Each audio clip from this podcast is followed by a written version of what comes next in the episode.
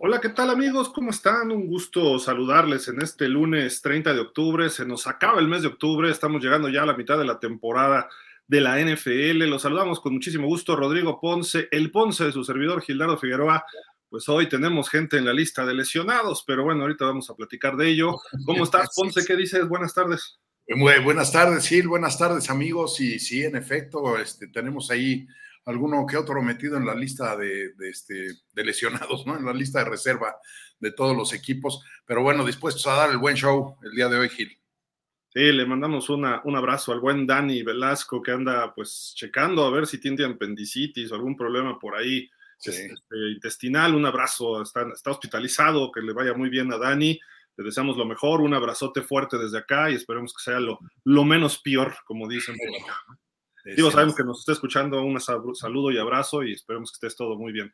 Pero bueno, sigamos, este, mi estimado Ponce, porque también hay varios lesionados y como ustedes vieron en la portada, Kirk Cousins fuera todo el año, es una noticia durísima para los vikingos que estaban jugando muy bien y especialmente Kirk Cousins. Sí, sí, la verdad es que yo, yo creo que sin Kirk Cousins sí eh, disminuye drásticamente la probabilidad de que los vikingos tengan un, avance, eh, vamos a decir, pleno en el playoff, porque sí dependen demasiado, demasiado de él y, de, de, este, eh, su receptor, ¿no?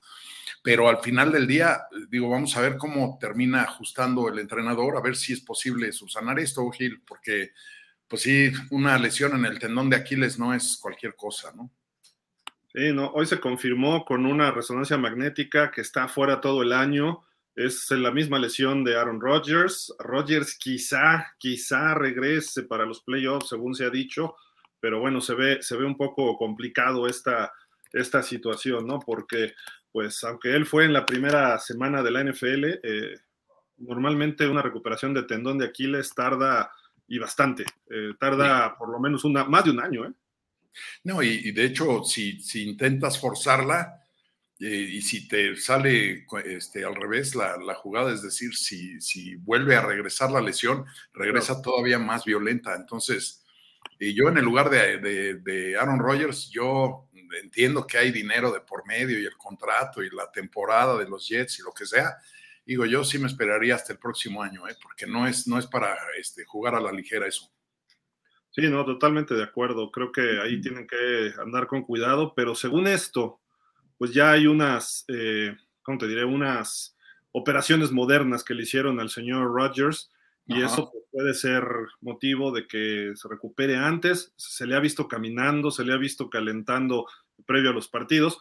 Kirk Cousins no le da tiempo, no le da tiempo de regresar, aunque los vikingos llegaran al Super Bowl, probablemente no lo, no lo veríamos ni, ni por error. Y se va a ver difícil, ¿no? Tienen por ahí un coreback llamado Jaren Hall. Ajá. Este, digo, pues con la pena, pero nadie lo conoce, ¿no? Nada que ver, ¿no? Nada que ver. Y, comentábamos en la mañana en un grupo que tengo yo con algunas personas, este Gil, de, qué tanto tiene que ver eh, todo este tipo de lesiones que se están dando con la superficie en la que se está jugando, Gil. Porque sí, sí, sí, la, el pasto artificial se ve muy bonito y sí está acolchonadito y toda la cosa, pero sí tiende mucho a, atorar todas las extremidades del, cuerpo y pues ahí está el resultado, ¿no? Sí, hay un video que se ve que se, echa, digo, estaba en el Lambo Field, ¿eh? donde es pasto natural, es pero natural. se recarga y se ve también como la pantorrilla como que se le mueve, ¿no? Entonces, por ahí alguien me dijo alguna vez que se va desgastando el tendón, los tendones, ¿no? Este, un médico, y obviamente estos jugadores que están pues, constantemente trabajando todo el año sobre sus piernas, sobre sus tendones de muchos lugares y sobre todo un coreback, el tendón de Aquiles, así como los corners, por ejemplo, es mucha fricción durante todo el tiempo que están, así, están jugando, ¿no? Entonces se revientan eventualmente. Y digo, es una pena, todavía lo vimos que se sube al carrito y está aplaudiendo, viendo las pantallas, o sea, qué, qué tipazo es Kirk Cousins, ¿no? Sí, Sí, es un buen jugador, la verdad lo está haciendo muy bien. Y sí, sí, o sea, lo que, lo que voy a decir no es con ánimo de crítica para el entrenador de los vikingos, porque pues todo el mundo lo hace. Este, ya le había ajustado en cierta manera todo el esquema ofensivo a él. Entonces, el hecho de perderlo a media temporada, sobre todo cuando ya empezaba a carburar este, Minnesota, porque al principio Minnesota, al principio de la temporada era el equipo que te rompe la quiniela, ¿no? Que esperas que gane y de pronto va y pierde y viceversa, ¿no? Pero ya que está eh, eh, agarrando cierta consistencia, sucede esto, ¿no? Y sí tiene, tienes razón el, juego fue en Lambeau Field, este, no, no en Minnesota, ¿no? Entonces sí fue sobre pasto natural, pero de cualquier manera una lesión en el tendón de Aquiles, yo insisto, pues no es cosa de unos meses, ¿no?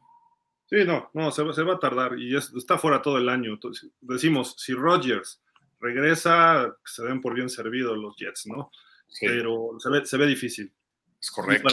pues se acabó la temporada.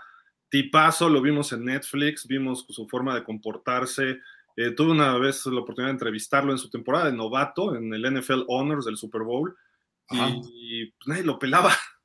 Pasó caminando, le dije, hey, hey, Kirk. Entonces, ¿qué? Digo, oye, de México, que mira que te vimos en Michigan State. Y el otro cuate así, de México y me vieron, sí. Pasan los juegos y recuerdo un partido contra, no me acuerdo quién fue, que vino de atrás. Le dije, y te seguimos. Y estaba de reserva de Robert Griffin ese año todavía. Imagínate. Entonces, este, el otro cuate, wow, qué padre, no, te deseo lo mejor, no, muchísimas saludos a México, estaba sorprendido, ¿no? Pues Pero aparte de su trato, eh, así, mira, o sea, la persona más light que te puedas encontrar, ¿no? Y da, pena, porque además estaba jugando, era el coreback uno una semana, el coreback dos otra, y ahí andaba con tú alternando esos lugares y a veces con Brock Purdy. Sí, y mira nada más.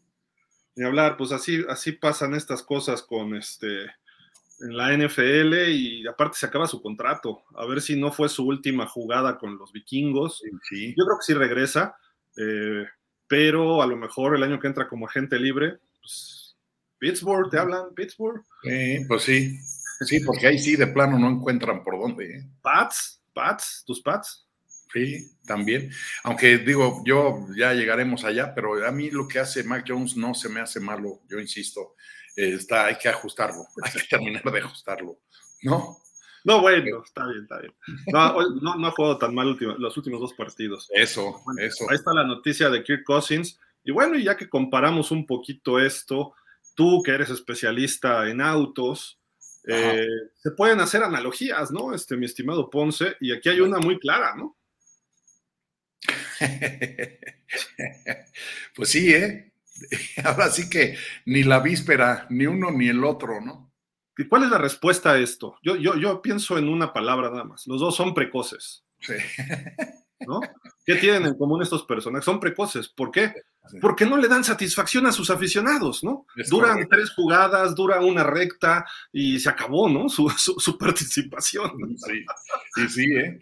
Hoy, hoy, hoy mandaron un meme que me hizo reír mucho porque decía, creo que fue Kike que lo mandó, que decía, pues de qué se quejan si, si este, fue el primero, ¿cómo decía? Entró, entró en primero Terminó primero. Terminó primero, terminó primero el checo, ¿de qué se quejan? Eso querían, ¿no? y yo tengo amigos que fueron al autódromo y, le digo, oye, pagaste el boleto y no lo viste pasar ni una sola vez. Exacto. no, Pero sí, sí, sí, sí, pues sí, igual que, que Rogers, ¿no? Más tardó en, entrar y hacer todo el show que en salirse y no regresar, ¿no? Tres jugadas Rodgers y pues una recta para Checo en el Gran Premio de México.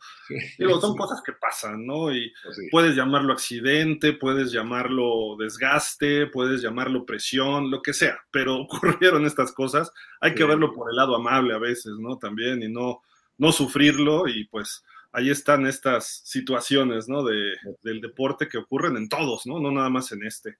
Pero bueno, Oye, hay noticias hoy interesantísimas por varios lugares. A ver. Una de ellas, fíjate, fíjate esta, ¿eh? Nos afecta a Patriotas y a Delfines. Los Bills hoy firman para su escuadra de prácticas mientras agarra ritmo a Leonard Fournette. Nada más. O sea, aguas, ¿eh? Porque este cuate no es para ahorita, ¿eh? Porque este cuate tarda en carburar. Cuando llegó con Tampa, ya para la semana 16, 17 y en playoffs, era una bestia. Mientras que en la temporada regular ahí andaba medio campechaneando, ¿no? Pero imagínate tener que enfrentar a este cuate en playoffs contra un equipo donde tiene a Josh Allen, donde tienes a Stephon Diggs, y se supone que no pueden correr el balón tan bien, salvo medio lo hace ahí James Cook, pero de repente te ponen este cuate a machacar por el centro. Creo que va a ser algo interesante para los Bills, ¿eh? Pues sí, sí, sí viene a sumar, ¿no? Definitivamente. Y, más ahora que, pues yo no veo claro a, a Búfalo, ¿no?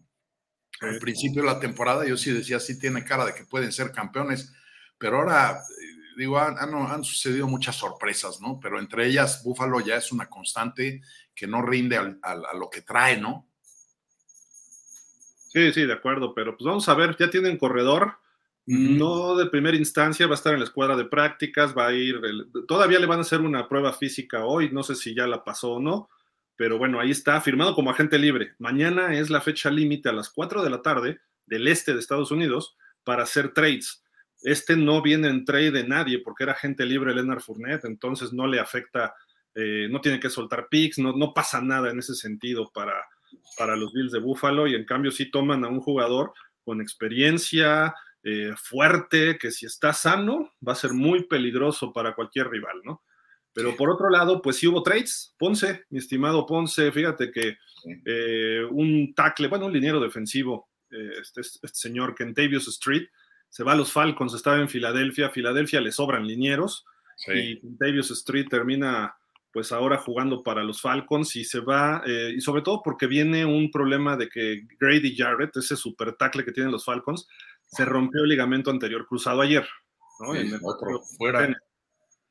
fuera todo el año, ¿no? Sí, ya. Sí, y, sí, y lo, lo, que hacen es que sueltan los Falcons un pick de sexta ronda por este muchacho y una condicional, perdón, y llega una séptima ronda también de los Eagles, o sea, hasta salieron ganando los, los Falcons, ¿no? Un jugador y un pick. Y sí, y mira, les viene bien porque sí están batallando. Yo, nadie le hace ruido nunca a los Falcons, este Gil, pero están jugando bien, están jugando bien y, hasta donde me quedé yo, están en primer lugar de su división. Sí, están medio juego abajo, digamos, porque no han descansado, ¿no? Pero sí, ahí, andan, ahí andan. Este, los, sí, así es. Así es los, Falcons.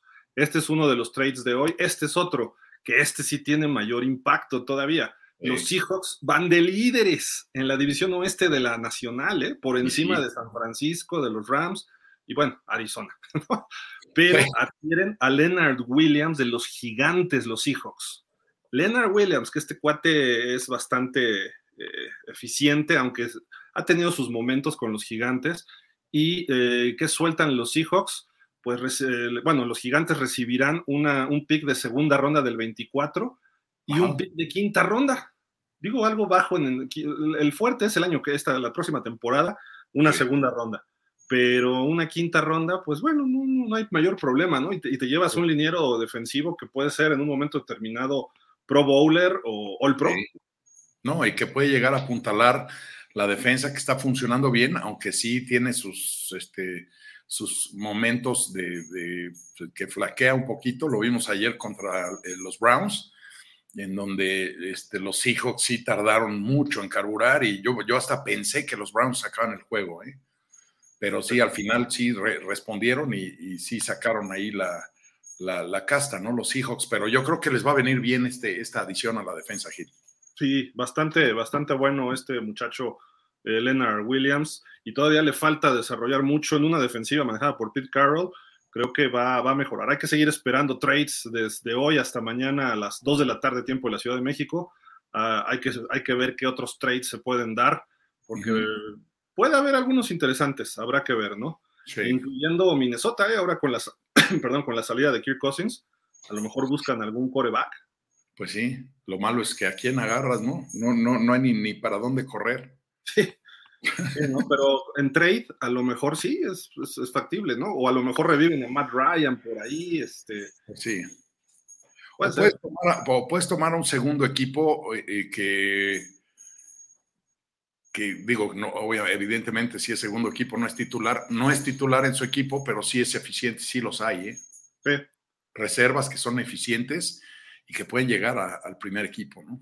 Y, habría que ver, por ejemplo, qué equipos tienen algo así, ¿no? Pero habrá que ver de aquí a mañana si es, e, eso sería en trade. Los vikingos pueden ir en la agencia libre a buscar algún coreback Y no nada más hasta mañana, eso pueden hacerlo cuando quieran. Ojo, mañana es la fecha límite para trades. O sea, para cualquier negociación nada más, porque luego se confunde. ¿Y por qué no agarraron a Matt Ryan si está disponible?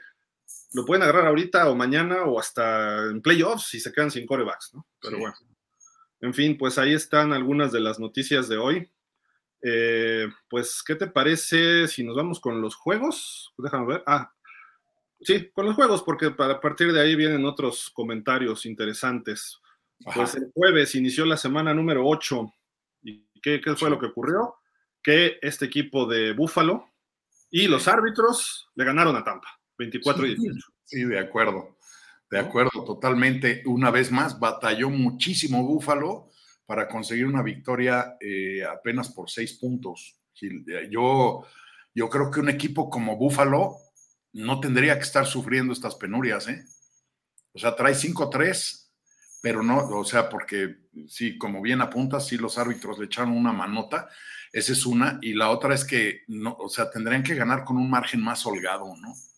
Ya por ahí se traen la polémica que si están jugando con Las Vegas, que si la línea, que si no sé qué tantas cosas. Yo a mí me cuesta trabajo de creer, este, porque necesitarían una coordinación extrema entre toda la liga y los equipos y los árbitros para manejar algo así, ¿no? Pero lo que sí es un hecho es que para la, plantilla, el recurso humano que tiene Búfalo, debería de, ser más contundente en sus victorias y no aquí como apenas, ¿no? Eh, y por otro lado, Tampa, que se defiende, este, nadie daba un centavo y se defiende bien, ¿eh? Lo hace bien. Estuvo jugando bien Baker Mayfield y puso el pase a la zona de anotación al final, todo el mundo no la llega y la puso. Y no solo la llegó, sino que iba con buen, buena dirección, en donde estaban dos, tres de sus receptores, a los cuales a uno jalonean entre dos y al otro lo, van jalando. Y cuando lo van jalando trata de voltearse y cuando voltea le pasa el balón juntito, que era Chris Godwin.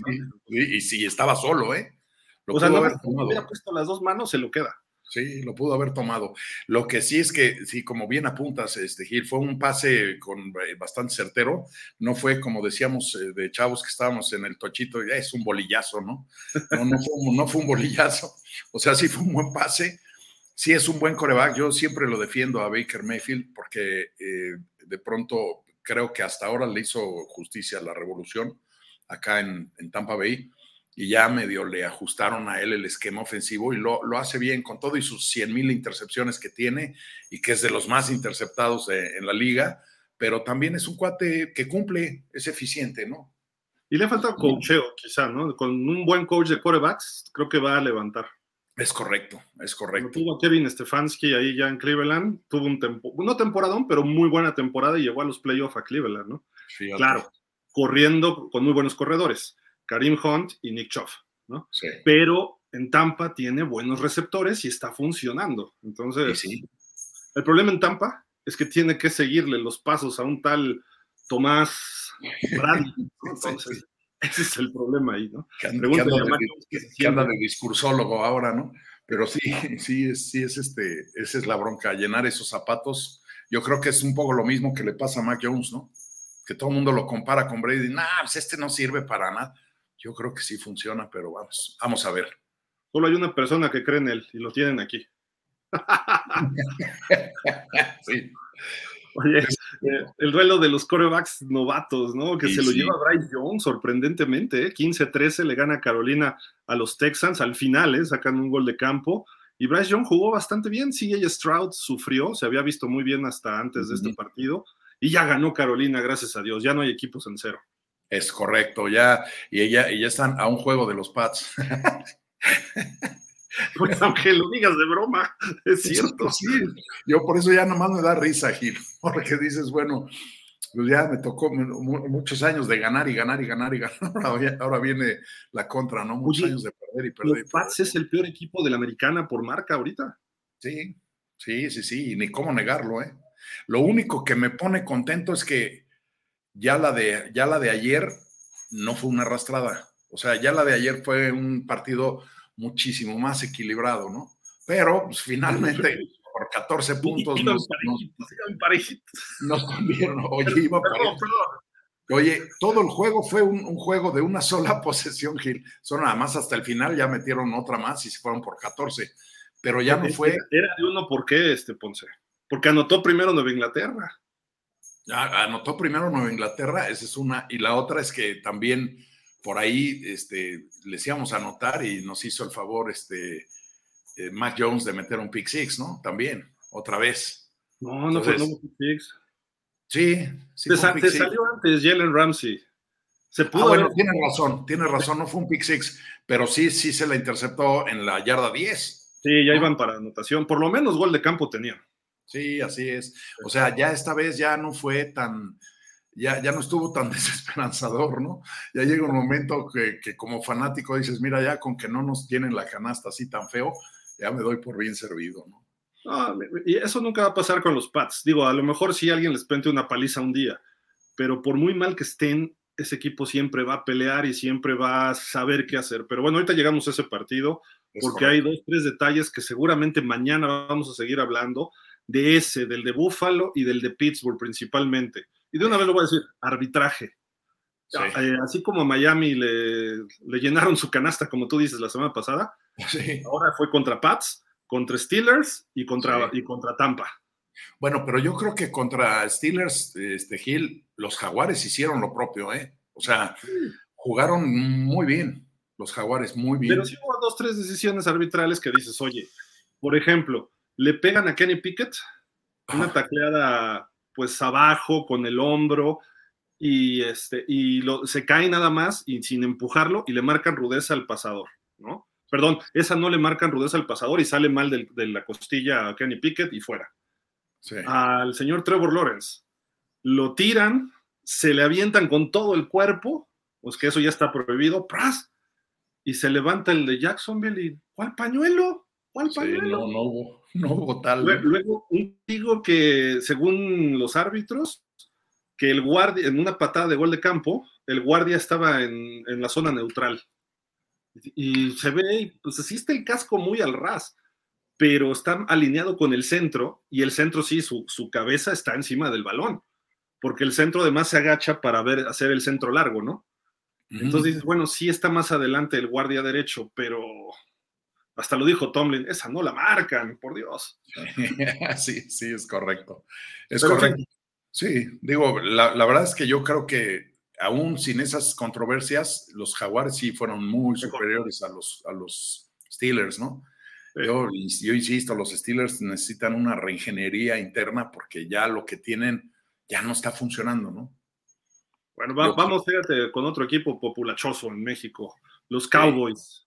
43-20 le pegan a los Rams, jugaron el juego más completo que han tenido los Cowboys en un buen rato.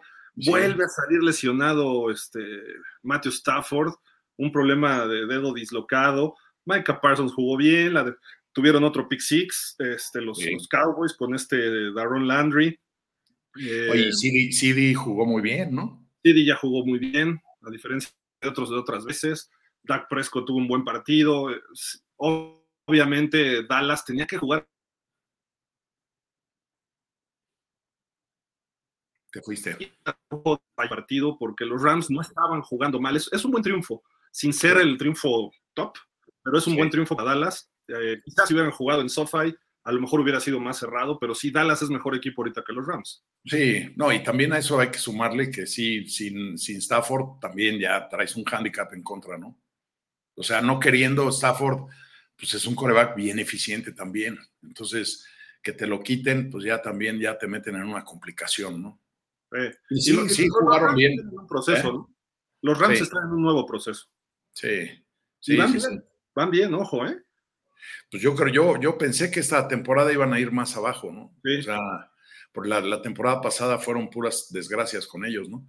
Yo pensé, pero, pero este Sean McVay hizo un buen trabajo en, este, en el off-season y ahí están, dando lata, ¿no? Este equipo va a ir creciendo más todavía. Bueno, el partido de Kirk Cousins, ¿no? Ahorita regresamos a algo de Dallas que va a ser interesante.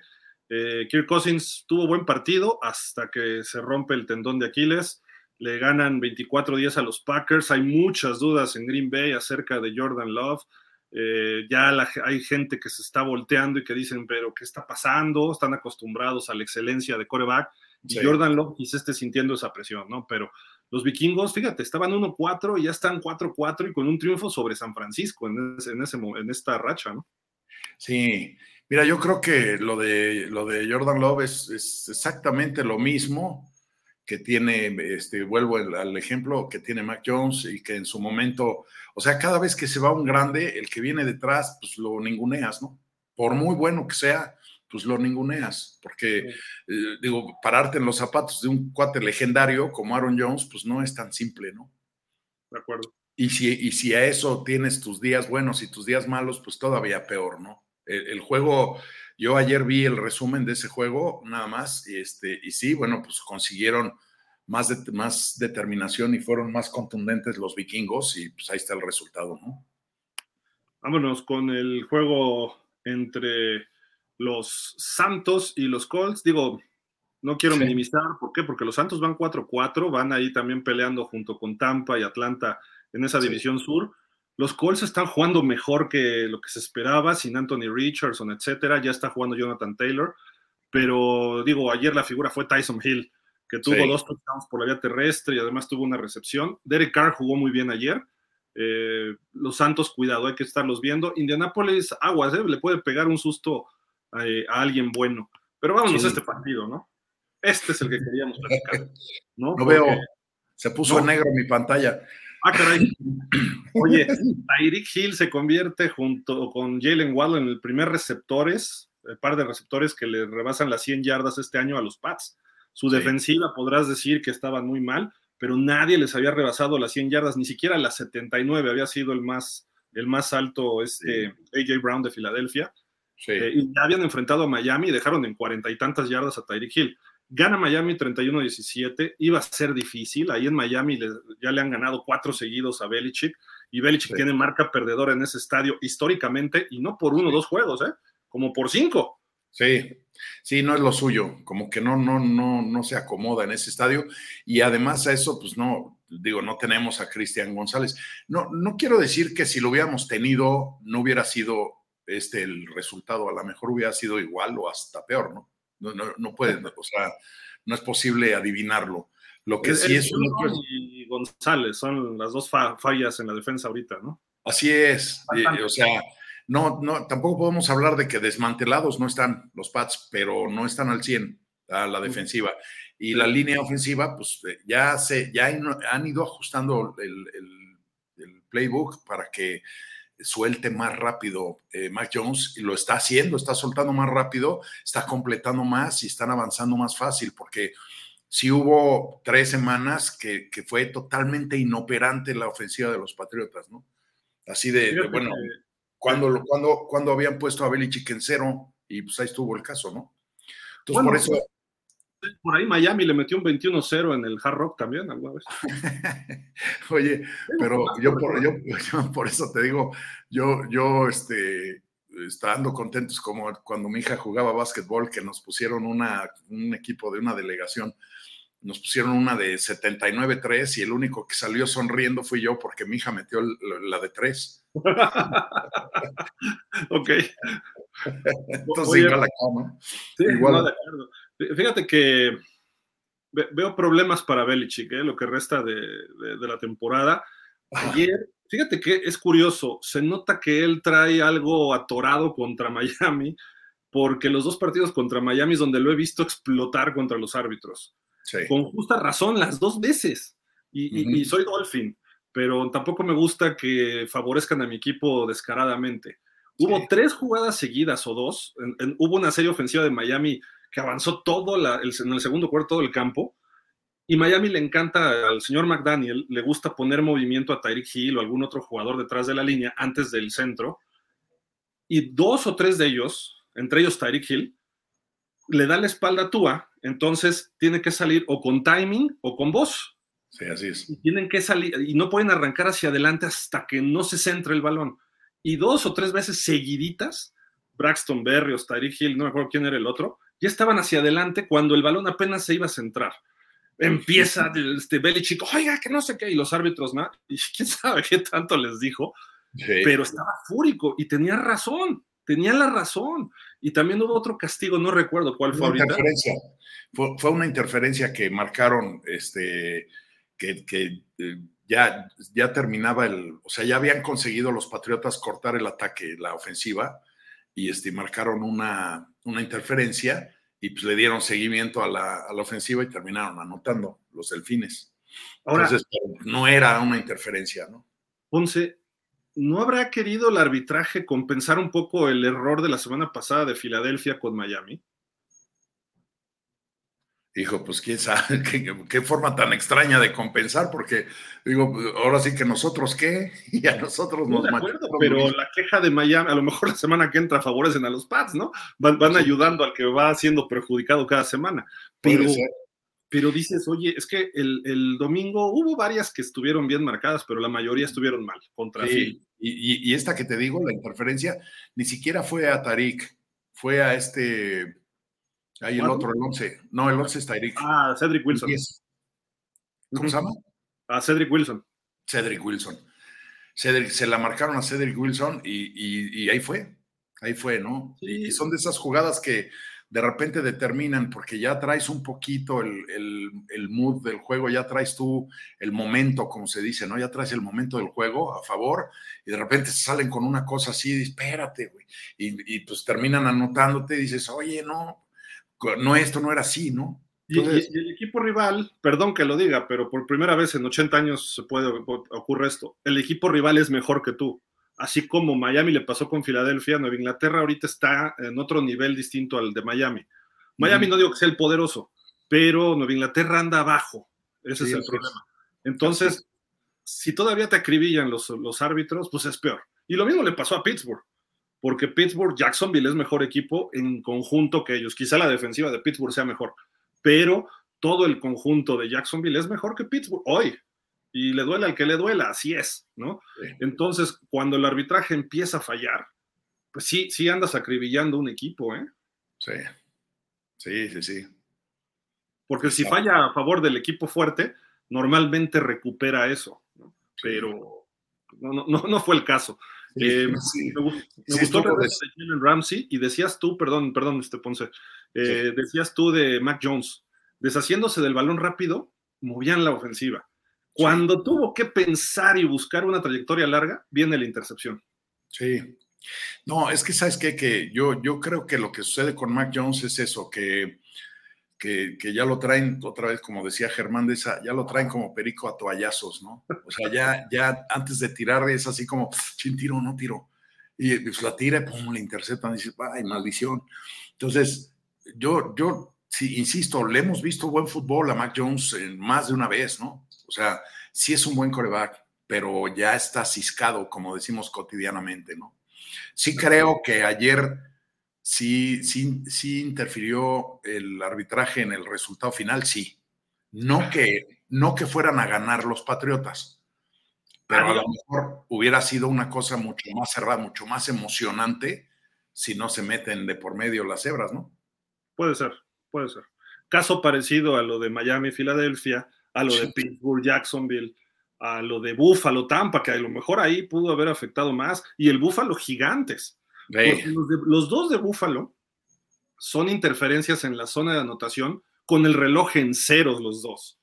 Eso te hubiera dado una jugada más. No significaba que iba a ganar, ¿eh? ni Gigantes ni Tampa, pero hubieran tenido una oportunidad más desde la yarda 1. O, media distancia, porque el otro ya estaba en la yarda 1, el de Gigantes. Entonces, a lo mejor la logran.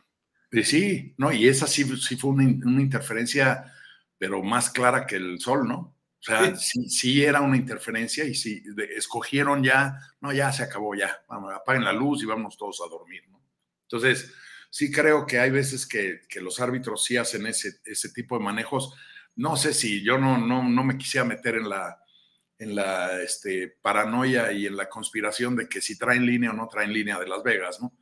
Eh, simplemente de repente no es tan, tan justificable, ¿no? Que, este tipo de omisiones, dices, pues no, o sea, no, no va así. Ahora también podrán decir, bueno, mientras los Patriotas fueron campeones, toda la cantidad de veces que han sido campeones en las últimas dos décadas, ah, también hubo mucho eh, favoritismo para ellos en cuanto a la marcada de los castigos, ¿no?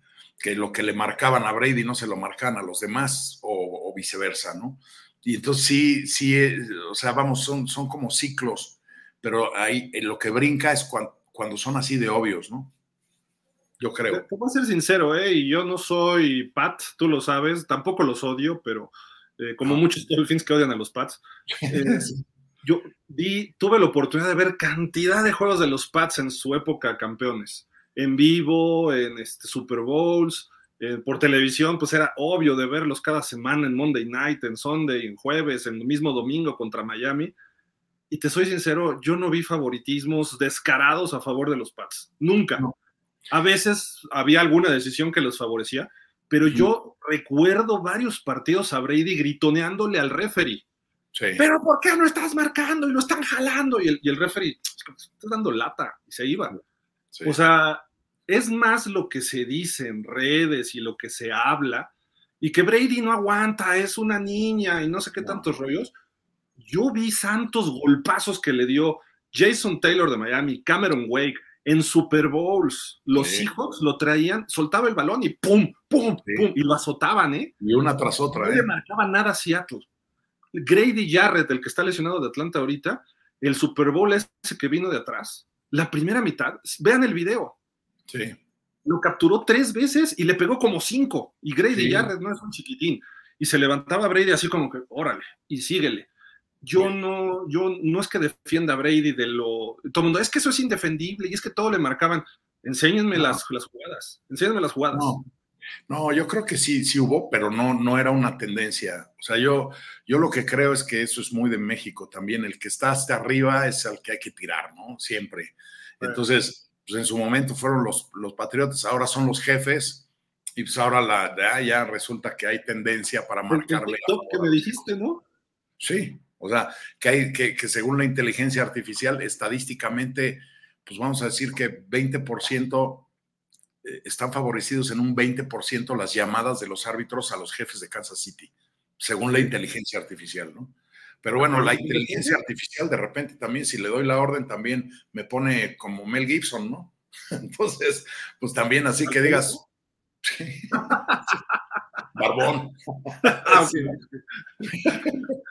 Ah, Oye, este, pero lo, que me llamó la atención es que en los últimos 10 minutos de juego, los Chiefs del 2020 para acá han recibido eh, más, o sea, un 7% más de marcaciones favorables que el resto de los equipos del NFL. Y todos los demás están muy compactos, pero los Chiefs por encima. Dices, órale. Sí. Entonces los árbitros le van a los Chiefs. Pues sí, puede ser que ahora les, simpatice más el señor Mahomes, ¿no? pues puede ser. pues puede ser. También hay cosas de mercado, ¿no? Luego que se, mueven así, pero oye, vamos a revisar rápido los resultados. Eh, partido, eh, justamente cuando inicia el tiempo extra de este partido, el comentarista dijo algo. Este es el partido más feo, pero más emocionante que hemos tenido en la historia. Porque tuvo un cierre así medio dramático y ganan los Jets, vienen de atrás eh, otro berrinche de Brian Dable azotando todo porque su pateador falló el gol de campo que a lo mejor hubiera asegurado el partido, quién sabe. Pero bueno, los Jets, como quiera que sea, están 4-3, ¿eh? Y sí, es, lo que te digo. Y terminaron metiéndose al tiempo extra, Gil, con un gol de campo en la última jugada, ¿no? Sí, sí. Yo creo que yo, yo siempre he dicho que lo que hace Robert Saleh es, es, muy, es un buen trabajo. Es un, buen entrenador. Es un cuate que de pronto le han fallado las fichas fundamentales, pero la estructura y su plan, tanto a la defensiva como a la ofensiva, lo tiene muy bien entendido, ¿no? Entonces ahí está. 4-3 es muy buena marca, Gil. Zach Wilson está mejorando. Ojo, ¿eh? Ojo. Zach Wilson, si sigue jugando de esta forma y sobre todo Brice Hall, y todavía no han involucrado a Dalvin Cook, está enojado, aguas, ¿eh? Con los Jets. 20-10 le ganan los Jaguars a Pittsburgh. Otro partidazo de Travis Etienne. Ya platicamos de este juego hace rato. Mis Super Oilers, los Houston Oilers number one, le pegan 28-23 a los Falcons. Lo que llamó la atención fue ese señor Will Levis, que cuatro pases de touchdown en su debut. Eh, hubo toda una fiesta en, en Tennessee, ahí en Nashville. Se ponen 3-4, olvídate de la marca, ¿no? Pero el nuevo Master Sensei en Titan se llama Will Levis de Andre Hopkins había pasado desapercibido con Tannehill y con Willis. Este cuate le manda tres de touchdown. Y además llevaron a 12 exjugadores, tanto de Oilers como de Titans, previo al juego. Ahí está Warren Moon y está este señor Kern, que era uno de los pateadores de despeje de los Titans. Y todos ahí prendieron el ambiente en Nashville. Por favor, regresen esos uniformes de los Oilers. O sea, y, yo, que le iba a los Oilers, este, mi estimado. y, más que el, que el uniforme de los Titans, por más que lo jalonean y le quitan y le apagan la luz y la vuelven a prender, y cada vez sale más feo. es, que tenía McNair y Eddie George, estaba bonito. Híjole, no, yo, yo, yo creo que de los, de los uniformes más desafortunados de la liga, según mi extraño entender, son los eh, Titans, los Tennessee Titans y las Panteras de Carolina, que nada más no, bueno, y los Jaguares del buen Dani también. los más bonitos, este Ponce. Necesitan un make-up porque no, no, o sea, no. Hay uniformes que son hermosos, Gil. De, verdad, ya por tradición, si tú quieres, ¿no? Este, a mí no, me, no es que me guste, pero el, el uniforme de los delfines, sobre todo el, que, el blanco, el que tiene las fundas con ese verde extraño que usan ustedes, ese, es, un, es, un, uniforme elegante, ¿no? Es un uniforme, está muy bien, está muy bien pensado, muy bien balanceado, pero el de las Panteras, lo mejor que han hecho con el de las Panteras es sacar el jersey negro. Es, es lo mejor que han hecho con ese uniforme, porque el resto, además, digo yo, yo veo a la gente de pronto que anda en las calles con, las, con la chamarra de las Panteras de Carolina y dice, yo no sé si yo me pondría eso, ¿no? O sea, con ese color. Me gustan las panteras y mucho, ¿eh? es de los que más me gustan. Incluso cuando salen con el jersey azul, que es casi azul como que volteame a ver a fuerza, ¿no? Pero, sí, es azul alberca. ¿El de las panteras? Sí. Sí, pues es, azul, es azul alberca, ¿no? Luego Filadelfia, Washington. Oye, Washington, malitos, malitos, pero cómo se le complican a los Eagles, ¿eh? Cada partido en tiempo extra, muy cerrado. Eh, cuatro pases de touchdown por parte de Jalen Hurts. También lanzó cuatro Sam Howell. Otro uniforme que dices que regresen los Redskins, sí, pero el de ayer no se veía nada feo, ¿eh? el de Washington, todo el color de ese Tiene un muy buen balance y además el casco es mate y entonces eh, tiene otra presencia. Es un uniforme bien bonito el de Washington. Pero sí el logo. Que, que regresen al indio aquel, ¿no? sí, ya que no le hagan al cuento y que dejen de andar jugando a la generación de cristal, ¿no? Oye, Filadelfia es el mejor equipo de la liga, ¿eh? Solo una derrota. Sí. Y sí, se ve, ¿no? Se ve. Este juego Cleveland-Seattle estuvo cerradón, eh, iban y venían, salió Tyler Lockett al final, Gino Smith, nadie habla de él, Pete Carroll también ha pasado desapercibido, están 5-2 y ya están mejor que los Niners, líderes de división. Y Cleveland está, eh, forzaron el regreso de Deshaun Watson, y ahorita Deshaun Watson se va a perder más partidos. Vamos a ver cuando regrese si está a tono. Y pues ya están diciendo que ha sido la peor contratación en la historia, el peor trade, el de Cleveland con Houston. Sí, pues es que, pues sí. Yo, y, yo, y, no por lo, lo, extradeportivo, ¿eh? Sino no, por. Pero te, acuerdas que yo te decía, yo no entiendo por qué le hacen tantas olas a este cuate si tampoco es tan bueno, ¿no? O sea, es un cuate espectacular de repente cuando se le da la gana. Y cuando se le da la gana saca unos partidazos, pero cuando no, es un cuate súper promedio, ¿no? Yo, yo no hubiera pagado tanto por el Gil, nunca. Yo, Yo, creo que es bueno, pero necesita entrar en ritmo y no lo ha encontrado desde sus problemas. Porque en Houston tuvo temporadones, ¿eh? Dos temporadas. Y ahí fue donde se vino todo abajo. Pues sí, ya, ya decía este, decían los polivoces, no lo he encontrado, y como dijo don Teofilito, ni lo encontrará, ¿no? Oye, Baltimore, Arizona, estuvo el partido, pues se ve cerrado, pero realmente dominó Baltimore. También hubo una decisión arbitral medio extraña, había quedado el balón en la línea 40, por decir algo, no recuerdo qué línea era, pero sobre la línea, y de repente piden las cadenas, y ya que vienen las cadenas, llega un árbitro y lo echa para atrás el balón, como media yarda. Sí cuando el balón ya estaba fijo, nada más para que llegaran las cadenas, y el tipo lo echa media yarda para atrás, los jugadores de los Ravens empiezan a festejar, Joshua Dobbs llega corriendo, ¡Ey, pero por qué lo hicieron para atrás! Que no sé qué, uy, se armó el San Quintín ahí, ¿no? Pero bueno, los Ravens, mejor equipo, salió muy molesto del Beckham, no le han mandado pases, tres touchdowns de Gus Edwards, Lamar Jackson está jugando mucho mejor, eh, corriendo, pasando, se ha visto mejor, eh, va por buen camino este equipo de Ravens, está empatado con Jacksonville, Kansas y Miami son los cuatro líderes divisionales con marca de 6-2 todos. ¿eh? Oye, y, este, lo que no alcancé a ver, porque ya, según yo, tiene un par de semanas ya, ¿por qué no está jugando Kyler Murray? Ya estaba, estaba en la lista de reserva y después no ha estado listo todavía. Eh, ayer ya estuvo en el equipo y creo que ya lo van a dar de alta esta semana. O sea, no, no de alta, porque ya está en la alta médica, pero ya lo van a activar, como se dice en el fútbol americano.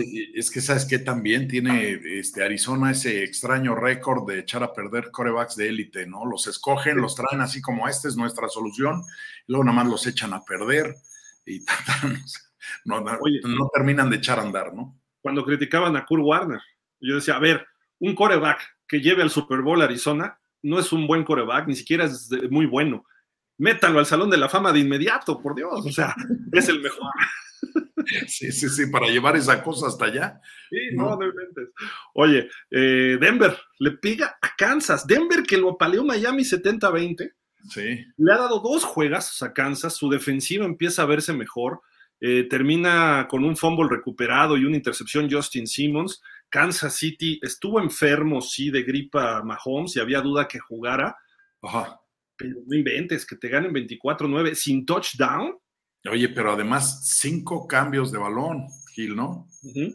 Dos intercepciones a Mahomes. Sí, eso sí es también una raya en el agua, ¿no? Estaba como sacado de onda el chavo, pero al final, chavos, vamos, si eres el campeón, se supone que aunque te falle una pieza debes de funcionar, ¿no?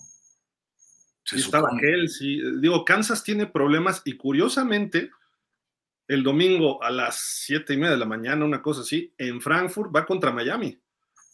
Que vamos, a, ver, porque los dos equipos traen sus problemas a pesar de sus buenas marcas. ¿no? De Miami trae problemas en la línea ofensiva, de lesiones. Ayer salió lesionado otros dos, pero uno regresó. Kansas City no se ha visto bien esta temporada, pero va 6-2. Ahora sí que haya sido como haya sido, ahí están, ¿no? Sí. Entonces dices, híjole, ese juego puede definir cosas al final de la temporada. Para Miami es el juego, es el Super Bowl, ¿eh? más que el de Filadelfia. Si Miami logra ganar ese juego, entonces la gente va a decir, ah, sí, son buenos, aunque Kansas esté mal, ¿eh? Ojo, desde ahorita yo te di, les digo a todos, Kansas City no es el Kansas City que todo el mundo teme. No. es así que Denver ya le ganó.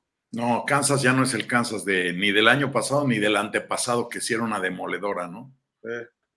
Y ahora ya, pues ahí se la van llevando, ¿no? Y bueno, en la noche Chicago le, eh, pues, le, causó algo de estorbo a los Chargers, ¿no? Un ratito. Sí, así es. Fue molesto, nada más.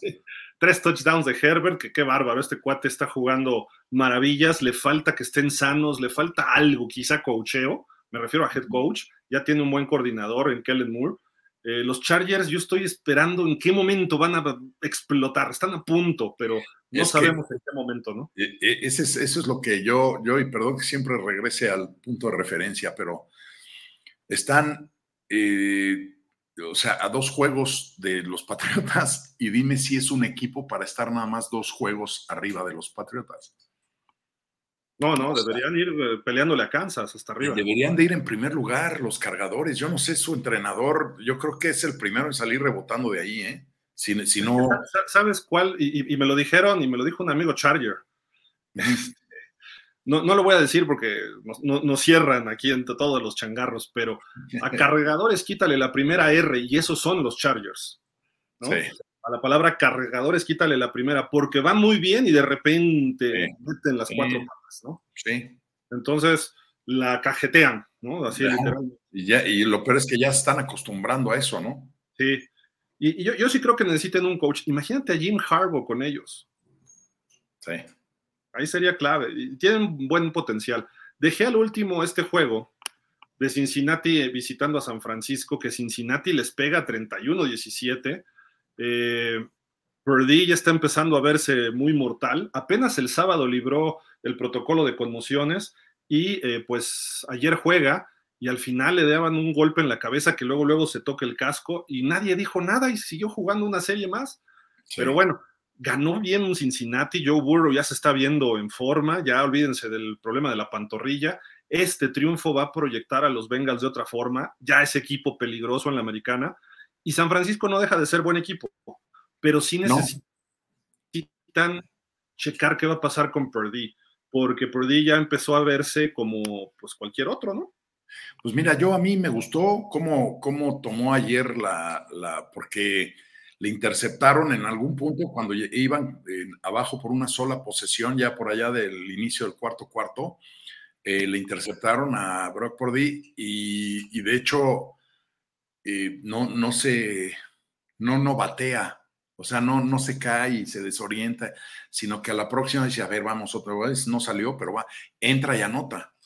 Entonces, a mí me gusta, sí me gusta, me sigue gustando este Brock por día, a lo mejor no al nivel de, leyenda, pero creo que es un chavo bien entrón y, y muy dado a ir hacia adelante. E, este, esa es una. Y por el lado de los, de los Bengals, yo lo que remarcaría es que iniciaron casi, si no me acuerdo mal, 0-3. Y ahora van, 4, ahora van 4-3. 1-3 llegaron a estar, no sé cuál ganaron. Creo que el tercer juego iban 0-2 y luego 1-3 y ahorita ya van arriba, ya le dieron la vuelta, llevan tres seguidas ganadas. Sí, o sea, y, fíjate el caso contrario, los 49 era, casi el último equipo invicto de la liga junto con las Águilas de Filadelfia y de repente tres al hilo. Tres al hilo, Gil. Yo, en las quinielas en donde participo, yo, mi, mi primer razonamiento para este juego fue, pues no van a perder tres al hilo o sea, no es un equipo para perder tres al hilo. Y yo fui con San Francisco y pum, que me y menos en casa. A lo mejor los dos de visitante dices, pero este en casa.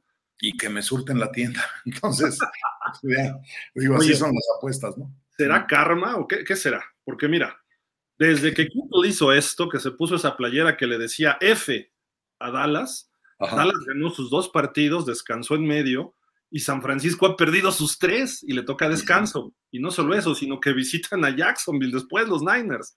Aunque los vaqueros la semana que entra visitan a Filadelfia. Pero a lo mejor es karma, ¿no? Pues sí, puede ser, ¿eh? Porque sí, sí es de llamar la atención, ¿no? Porque también los vaqueros venían, no descarrilándose, pero sí venían dando tumbos, ¿no? Sí, o sea, venían como falseando su marca, ¿no? Ah, es correcto. San Francisco y, les pone una barrida y, San Francisco. ¿eh? No, y San Francisco que venía bien aceitadito y bien ordenadito y de repente, pum, tres seguidos, dices, ¿qué pasó aquí? ¿No? Pues es que cómo sacan esa playera, digo, se vio muy corriente, creo yo, este, George Kittle. Sí. cayó el karma, ¿no? Así como que, que se cuiden ahora los Jaguars, ¿eh? Porque empezaron a burlarse de la toalla terrible y ahí hay una maldición. Quien se burla de la toalla terrible le va muy mal, ¿eh? No, de veras históricamente les ha pasado. Los que crean en eso, sí o no, pero bueno. Oigan, ya está empezando el partido en Detroit. Eh, lamentablemente no va a poder estar por ahí el buen Dani, pero sale favorito Detroit por ocho puntos. Eh, parece que ya va a jugar Garópolo. Eh, los Raiders están 3-4, Detroit 5-2. Los Raiders lideran esta serie. El último enfrentamiento lo ganaron los Raiders en el 19. salen con ese uniforme retro, medio el casco de color muy bonito, quizá el logo muy feo, pero este, pero el casco muy bonito y salen todo de gris el equipo de los, de los Lions. Y curioso, pues salen de blanco y plata los Raiders, ¿no? Está, es un juego muy gris, podríamos decir. Es correcto, el logo es totalmente automotriz. Sí, parece de Jaguar, ¿no? De la marca Jaguar. sí, es de, este, no, en realidad es de Ford. ¿Ese, ese Jaguar? ¿Digo ese de León? las dos franjas así. Ah, ya, ya, ya, ok. Ajá, pues sí, no, los Ford son los dueños de ese equipo, ¿no? Así es. Entonces, sí, está muy, automotriz, pero bueno, vamos a ver qué pasa. Se supone que debe de cubrir la línea Detroit porque Las Vegas, digo, ya lo tocaremos en otro programa, pero ya como que andan este, preparando la pira funeraria para prenderle fuego a este Josh McDaniels, ¿no? Oye, ayer salió una nota que tuvieron una reunión coaches y, jugadores sí. donde se dijeron hasta de lo que se iban a morir. Sí. Eso tiene dos factores. Uno, las cosas se arreglan y empiezan a jugar como Dios manda, o dos, ya valió gorro todo. Sí, revientas por todo. O sea, estás en ese extremo, hay que ver cómo responden, ¿eh? Sí, y se va a ver hoy, precisamente. Y le dijeron a George McDaniel varios, y no solo los estrellas, le dijeron, no te queremos a ti porque tú haces esto, esto, esto mal, no nos gusta esto, el plan de juego, no nos gusta el otro, aquello y esto. Sí. Digo, aquí la, la que sí es una bandera rojísima es que tú dime si tú crees que alguna vez eh, vamos a decir, para no entrar en polémicas, Don Shula, Bill Belichick, Chuck Noll, eh, este, eh, Tom Landry, ¿alguna vez necesitaron de una reunión así? Pues no. Este ya es el último recurso de alguien que se le terminaron los recursos, ¿no? y a lo mejor hasta fue orden del jefe. A ver, reúnete con ellos, que saquen todo y ya vamos a ponernos a jugar. Y después de esto, ahora sí que este, limen asperezas y vámonos, ¿no? Pero pues sí. No, yo, Yo, yo, pronostico un futuro muy oscuro para el señor McDaniels con los Raiders. Creo que cuando acabe la temporada, no creo que a media temporada, pero si las cosas empiezan a grillarse, a lo mejor hasta de repente nos dan la noticia un día, ¡pum! Adiós. Sí, yo más bien apunto para allá, Gil. Yo, yo creo que. ya de plano. Sí, sí, yo creo que. Y mira, me cae bien el cuate, pero eh, su récord no, no le ayuda. Sus a lo mejor mañana, ¿no? Si ahorita le pone una paliza a Detroit. Sí, a lo mejor mañana amanece ya en la fila, este, decía Carlos Marx, en las filas del ejército inactivo de reserva. ¿no? ok. Vamos a leer comentarios rápido para irnos al partido. Vamos a abrir un link al ratito. Vamos a estar Alex Tobalini, un servidor. Daniel Berry, hey, dice Damián Lascano. Eh, dice, hola Gil, señor Ponce, sobre la lesión de Cousins fue en pasto natural, una lástima de Kirk que se recupere pronto. Señor Ponce, ayer Checo Pérez se aventó como gordita en tobogán, debió dejar pasar al coche. Es correcto, es correcto. Sí. Es que se olvidó de los frenos, ¿no? Dijo, vámonos con todo. Mira, la verdad es que fue, fue una, una buena idea y una mala ejecución, yo digo, ¿no? O sea, sí, ya iba en primer lugar, pero no, yo todos los años que tengo de ver la Fórmula 1 nunca he visto tres coches uno al lado del otro agarrar la misma curva. Siempre alguien sale sobrando, siempre. ¿no? Y pues aquí generalmente el de afuera. Sí, es correcto, es correcto. Oye, digo, por ahí Chacho dijo este, que brillante y qué bueno que sean arriesgados y que busque su... Yo, yo, me puse a pensar y dije, a ver, tienes mejor coche, el mejor coche del circuito, ¿no? El segundo mejor porque el mejor es Verstappen, ¿no? Sí, así es. Estás en tu terreno, toda la afición te va a apoyar, toda la energía está para que tú hagas algo bueno. ¿Para qué te arriesgas en la primera, no? Esa es una. Y la otra, Gil, es el cuate arrancó en quinto y al final de la recta lleva en primero pero lo que le, lo que le debió haber pasado por la cabeza es eso, nadie entra en tercer, eh, este, o sea, emparejado en, como tercer eh, curvero y sale bien librado. Entonces, yo, yo hubiera permitido el paso de, de, Verstappen y de Leclerc, me meto en el tercero y después le lleno su canasta a Leclerc sin ningún aprieto y ya después discuto con Verstappen. ¿Cuántas vueltas eran? ¿71 o algo así? 71, sí. Fíjate, y, en la 1 haces eso, digo, a lo mejor estás en la 69, 70 y dices, voy por él, ¿no? Sí. Pero es la 1, espérate, y estás en tu terreno. Eh, por ahí vi un video que a ojos cerrados sabía las distancias, la frenada, checos, se sabe de memoria el autódromo, es su autódromo, todo estaba a favor de él. Hasta, hasta Red Bull le iba a, permitir cosas, lo dijo el, este, el jefe, pero en fin, digo, es, es, lo que pasa con los equipos buenos en casa. Si se desesperan, pierden y viene la sorpresa. Quizás San Francisco ayer, por ejemplo. Pero si tú eres buen equipo, sabes que vas a rebasar a los otros y les vas a ganar, aunque te vayan ganando 14-0, a veces hasta 21-0. Es correcto, es correcto. Y acá, pues lo que pasó fue eso, un extremo de osadía, el cuate pensó que entraba y no entró. Pues o sea, y, y, pensó que entraba no por otra cosa, sino en la Fórmula 1, el que trae la trompa adelante es el que manda. O sea, el que, si tú entras emparejado a una recta y yo vengo unos centímetros adelante de ti, mi trayectoria es la que manda. Si yo me meto, tú estás obligado a hacerte un lado. Pero, y eso fue lo que hizo Checo, se mete eh, eh, y, Leclerc dice, si me hago a la derecha le pego a Verstappen, entonces aguanta el, tipo y, terminan este, encimándose una llanta sobre la otra y pues tremendo agujero en el pontón que le hicieron al Checo y pues adiós. Yo hubiera sido Leclerc, le hago así, tra, tra, tra, Así a los dos. Me llevo a los dos. Me quito de problemas. Me llevo a los dos y que de mi compañero, ¿no? sí, sí, sí. Pero bueno. ahora sí que ni hablar. Ahí Saludos, Gil, señor Ponce, Mister Irreverente. Y el señor Arón aparece como presagiando el próximo fin de semana. sí, pues sí. Hoy sí no se reportó, quién sabe qué pasó. Dice, y nuestros linieros, Zapa, no, pues quién sabe, este, a ver qué pasa. Sandra, ayer hubo muchos jugadores lastimados. ¿Nos pueden comentar el estatus de todos? No, Sandra, espérate. bueno, ya los comentamos, ¿no? Por ahí. Los principales ya, ¿no? Ya se dijo. Ah, Kendrick Bourne de los Pats, fuera todo el año, ¿eh? También. De rodilla. te digo, mal y de malas. Y Grady Jarrett de los Falcons, y ya dijimos de Cousins. ¿Qué otro así relevante hubo? Pues creo que son ellos tres los más, los más llamativos, ¿no? Sí. Y, por ahí hasta varios, o sea, porque cayó Kendrick Bourne del lado de Miami. Y luego, luego fue corriendo Mike McDaniel a verlo. Y dicen, ¿qué hubiera hecho Belichick si hubiera sido de su lado? Pues Belichick ha ido a ver jugadores de otro equipo. o sea, ya también todo es en contra de Belichick. Ya le cuelgan demasiados santitos al monje. Sí, sí, ya, ya, al rato van a decir que es primo hermano del Chapo, ¿no? Y cosas así. sí. Ismael Leal, buenas tardes, Gil y señor Ponce. ¿Qué opina que ayudaron, ayer ayudaron las cebras a los Dolphins? Marcaron una interferencia cuando no hubo nada y ahí le dieron la oportunidad a los delfines de anotar. Pues sí, digo, ya, ya medio lo comentamos, eh, esa, precisamente esa interferencia. Sí, yo creo que así fue. No, no creo que haya influido en el resultado final del juego, pero sí hubiera sido mucho más emocionante el partido si, si no hubieran hecho las cosas de esa manera, ¿no? Sí, en lugar de 31, 17 hubiera quedado 30. Sí, sí, es correcto. Es correcto. Ayer hicieron ver mal al señor Mahomes, les hizo falta más apoyo de su, de su cantante de plástico. Oye, al final del partido ya se estaban saliendo los jugadores y en el estadio de Denver ponen una canción de Taylor Swift. Así burlándose ya de. A que se queden. Ismael, ayer los Jaguars ganaron por la defensiva porque el coreback que tiene está muy, muy verde. Le está pasando lo mismo que a Purdy. No creo que figure dentro de las estadísticas de los corebacks. No, hombre. Muy verde, no, hombre. Al contrario. Trevor Lawrence es el coreback más maduro de los jóvenes, hombre. Es correcto. Está madurando muy bien. No necesitas estadísticas para ganar. ¿Dónde anda el señor Aaron Ungar? Ya, no gana, ya ni ganando parece. Nos está haciendo el feo y más si le gana a Philly.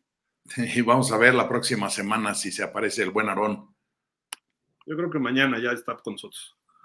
¿Qué opinan lo que hizo los Saints de estar combinando a dos corebacks dependiendo de las jugadas? Hijo, eso, eh, ese es, yo creo, Ismael, es una de las mejores armas que tienen los Santos y que cuando hay equipos que, actúan de esta manera, es, o sea, tú como defensiva, lo más difícil de cubrir es cuando de una jugada a otra te meten un esquema totalmente diferente de juego tienes que estar a las vivas, porque si no pasa lo que pasa con este eh, eh, Tyson Hill, ¿no? Que el cuate entra, desbalancea, te agarra con los dedos detrás de la puerta y te anota. O te hace el primero y diez, o completa el pase, o se mete al slot, o, hace de corredor. O es un cuate que es el mil máscaras, ese mono, ¿no? Es dificilísimo de predecir, dificilísimo. Yo creo que ya lo hacían con Drew Brees, ¿eh? Con Tyson ¿Eh? Hill, que estaba Drew Brees ya lo hacían. Eso lo implantó Sean Payton. Es correcto. Porque Drew Brees y Derek Carr pues son corebacks de bolsa de protección. Derek Carr es un poco más móvil. Entonces metían en ciertas situaciones a Tyson Hill, pero Tyson Hill es un mal coreback. Entonces lo meten como jugador gadget, jugador no, sorpresa. No da para todo el juego, eso es correcto.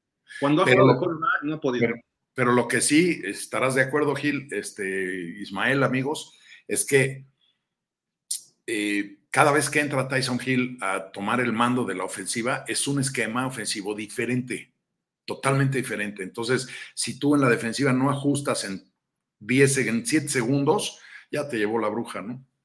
Sí, ayer anotó dos corriendo. Pues sí, es lo que te digo. Tuvo una recepción, a veces alinea como wing o como ala cerrada, a veces como abierto, a veces como corredor y otras muchas tantas como coreback pero cuando la agarra él, corre, ¿no? Y rara vez manda un pase. A veces la sorpresa es un bombazo, ¿no? Oh, no, y también a veces la sorpresa es que se pone él en, shotgun y no les entran a él. O sea, y entonces dices, toda mi defensiva ya, la ajusté, porque ahí está Gil, y de repente resulta que me toca la bola, ¿no? Dice Rafa Rangel, de acuerdo, ayer fue un robo de las cebras en contra de Nueva Inglaterra. No quiero decir que eso haya cambiado el resultado, pero tan mal que nos robaron contra Philly como lo que pasó ayer, aunque los resultados fueran los mismos. Dice, dos errores no corrigen uno, lo multiplican. de, acuerdo. Por ahí alguien comentó una situación que me llama la atención, este Ponce, amigos. Dijo, los árbitros no estarán actuando de esa forma deliberadamente porque ya quieren que los contraten de tiempo completo en la NFL. y yo me quedé, órale, pues puede ser. puede ser, ¿eh? pero puede ser. O sea, sí da risa de inicio la, declaración, pero sí puede ser, ¿eh? Ahora, ¿tú contratarías a alguien que es mal árbitro? Pues no. O sea, no, pues, creo que serían otras, formas de pelear, ¿no? Por eso. Sí, sobre todo que estás hablando de plantillas arbitrales que ya llevan 250 años ahí metidos, ¿no? Sí. Hay algunos nuevos, ¿eh? Mucho nuevo este año yo he visto. Eric Olvera, buenas noches, Dolphin. ¿Será el final de Kirk Cousins en la NFL por su edad? No, por la edad, no. Pero el, vikingos por el contrato. Por, ah, con, los vikingos sí puede ser, ¿eh? Y lo quieren un chorro en Minnesota, ¿eh? Pero bueno. Ismael Leal dice: Una verdadera lástima que los Titans no me hayan dado la oportunidad, no, le, hayan, dado la oportunidad al coreback Levis. Eh, creo que hubiera hecho mejores jugadas que las dos primeras del draft. ¿Eh? Pues puede ser. No entendí. Sí, o sea que puede ser que hubiera sido, si le hubieran dado la oportunidad desde el inicio, tal vez sería mejor que CJ o que este. Este. Bryce Young. Ajá, Bryce Young. Ah, ya, ya, ya, ya. Pues es que tienes a Tannehill con un contratote y hasta que se lesionó, entonces ya empiezas a ver qué pasa, ¿no? Es el último año de Tannehill, también por eso reclutaron a Will Levis. Eh, fue segunda ronda, cayó. ¿Por qué? Y además en, el, en la pretemporada estuvo jugando muy mal, entrenando muy mal con los Titans. La verdad fue sorpresota lo que hizo él ayer. Nadie esperaba que tuviera una buena actuación. Yo creo que ni su familia, ¿no? que estaba ahí presente, pero le funcionó. Yo creo que sí tiene talento este chavo y pues vamos a ver, ¿no? Pero. Víctor M. Martínez, buenas tardes, Gil. El señor Ponce, excelente programa. Saludos desde Querétaro. Saludos, Víctor. Ismael Leal, si Hertz no cometiera tantos errores, ahí está. Creo que sería el mejor coreback y pudiera dejar historia. Ojalá y modifique las malas decisiones y creo que sería del nivel de los mejores corebacks. Mm, puede ser que sí. Pues como cuáles. O sea, llevó al Super Bowl a los Eagles, está, tiene a su equipo en la cima. Imagínate si todavía hace las cosas mejor. Sí, sí. va a parar? Rafa Rangel, Kansas City contra Denver. La prueba fehaciente de que en esta liga el peor equipo es lo suficientemente bueno para en una buena salida vencer al mejor equipo en un mal día. De acuerdo, totalmente. El nivel de competitividad es altísimo en la NFL. Eric Olvera, mi mayor temor siendo Delfín serían las lesiones por jugar en un campo híbrido en Europa. Pues puede ser también. Sí. Rafael Rangel, parece muy obvio, pero los juegos tienen que jugarse hasta el último segundo. Dice Jorge Fergadís, buena tarde, excelente programa. El siguiente juego de Miami contra Kansas, todavía nos van a perdonar castigos porque nos quedaron a deber como para 10 juegos. sí estuvo fuerte lo de Filadelfia, pero bueno. También Lascano. Sobre mis 49ers, creo no debió de jugar Perdí por protección. A él ayer Perdí jugó y lanzó bien. Comete un error grave al lanzar el balón en forma sobrada dentro de la 10. Pudo lanzar afuera ese balón. Pues sí, cuando le sí, se había venido con este Sam Darnold. Dice yo, Fer uno. También, ¿cómo le fue a Checo Pérez? no, pues ya vimos. Como, como a Rodgers. Él, creyó que le fue bien, pero no le fue bien. Sí, no, ni hablar. Dice Damián Lascano, linebacker, linebacker de Bengals hace una gran jugada. El segundo pase no ve al linebacker de Bengals. Atrás estaba Kittle pero mal pase. Purdy es un novato y el equipo está en un tobogán, todo, en un tobogán. Viene de semana de descanso, ok. Dice Jorge Fergadís, Checo hizo un Aaron Rodgers al pie de la letra.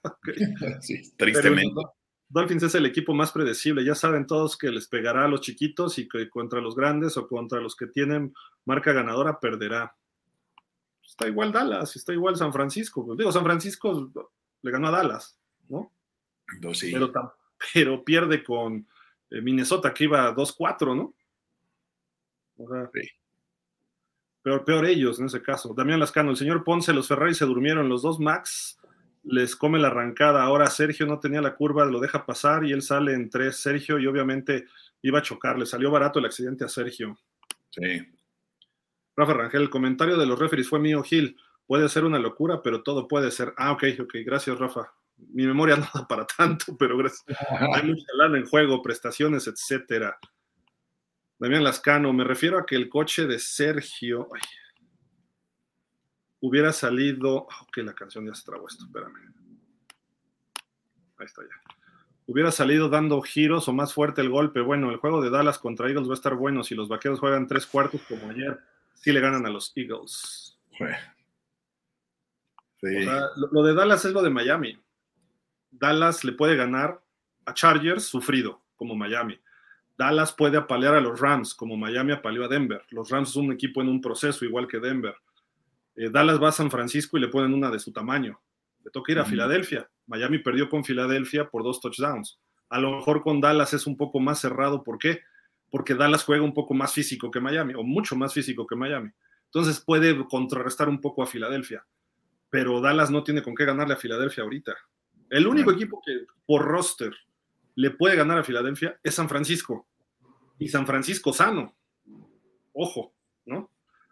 No dudo que alguien le pueda ganar y puede ser Dallas, pero yo creo que está, está muy por encima de lo que está jugando el nivel de los Eagles a todo el resto de la liga. Dice Ismael, Checo Pérez, el Canelo Álvarez y la selección mexicana son la misma cosa, para no decir otra palabra, ya que no los apoyen. No, no, no, no, no es lo mismo. Como, de, como decía Cantinflas, no es lo mismo, pero es igual. no. no, es lo mismo. Este, no, pues no, Yo, yo sí creo que la selección mexicana es el humo más grande que existe en este mundo. Sí, la, y, todavía, y, todavía, la FIFA dice, ah, está México en el lugar número 12 del mundo. Y dices, ¿de dónde sacan esos cuentos chinos, no? Y el checo sí está como para el segundo lugar. el, checo para ser subcampeón, ¿no? Es, como cuando decían, es que Loreno Ochoa es buena en golf, ¿eso a quién le importa? Pues es la número uno del mundo. Sí. O Ana Guevara, ay, ¿cómo? Es que es la número uno en 400 metros planos. Ajá, y las estadounidenses, ¿qué onda? Y las jamaiquinas, o sea, Kiobo le tiene su mérito, ¿no? Lo de Checo y lo del Canelo tiene mérito, aunque te compren peleas, aunque tengas el mejor coche, tienes que hacer tu trabajo. Sí, así es. Porque puede ser un, bulto en el Red Bull y ni siquiera terminas en tercero. Ahora, atención, ¿eh? Ayer se levantó una declaración bien polémica del director de Alfa Romeo. Sí. Porque dijo, pues a mí me dirán lo que quieran, pero yo en cualquier, en el momento en el que me digan, me lo traigo a Checo. Porque es un piloto de élite, dijo.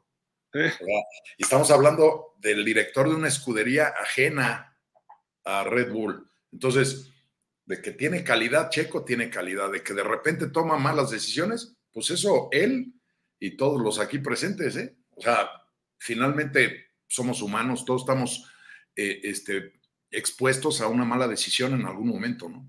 Solo hay un equipo perfecto. Los Patriotas. Y, perdieron el Super Bowl, imagínate. Damián Lascano, cuando viajan, los, cuando viajan los Dolphins y jefes a Europa, gracias, buenos saludos. Y Dani está malo, enfermo, sí, pero esperemos que esté bien. Ya se reportó hace rato y le deseamos lo mejor al buen Dani. Esperemos que no sea, si es apendicitis, sale rápido. Si es alguna otra cosa, que no sea mayor, ¿no? Nada más, pero esperemos que, ya sea nada más un malestar, que, que haya comido tacos de más. Eso. Oye, este, Miami viaja, ya viajó hoy, los Chiefs creo que viajan mañana, una cosa así, o están viajando también, no estoy muy seguro. Dice por acá Black Tepesh, saludos Doc Hill y Sensei Ponce, ya se andaba lesionando Jimmy G por andar corriendo. Me dio risa porque se aventó como tortuga ninja con la espada. Perfecto. ya, están por anotar los Raiders, ¿eh? ya metió un gol de campo Detroit. El checo más o menos no, porque no está en el filo del retiro, pero los demás sí, incluyendo a la Alexa Grasso, nomás gana por los jueces, ¿ok? Vámonos al juego, sí, vamos al juego, Fer. Gracias. Listo. Espérame, creo que ya interceptó Detroit. En la zona de anotación, sí. ¿Le interceptaron a quién? A Jimmy G. ah, pero qué tal fotografía, güey. Ganan los Raiders y Pumas CEU esta semana a los osos. De acuerdo, a los osos de Acatlán, que ahora son Pumas Acatlán, pero. No, yo creo que van a Acatlán, ¿eh? Acatlán le va a meter como 70 puntos. Los, Pumas han recibido 49 y 41 puntos las últimas dos semanas. Su defensiva se está viniendo abajo, lo que era su fortaleza. Y los Pumas Osos Acatlán tienen al mejor coreback, tienen un receptorazo, tienen un equipo ofensivo muy bueno. A ver si no le meten otros 40 por lo menos. Aunque su defensiva de Acatlán es mala. Creo que van a meter bastantes puntos los Pumas. Y ese partido define boletos para playoff en la UNEFA. Ya el miércoles platicaremos de eso a partir de las 5 de la tarde. Pero bueno, Ponce, Vámonos, no sé si quieres agregar algo más. Nada, nada, nada más. Como siempre, muchas gracias a todos los que nos siguieron hasta este final del programa.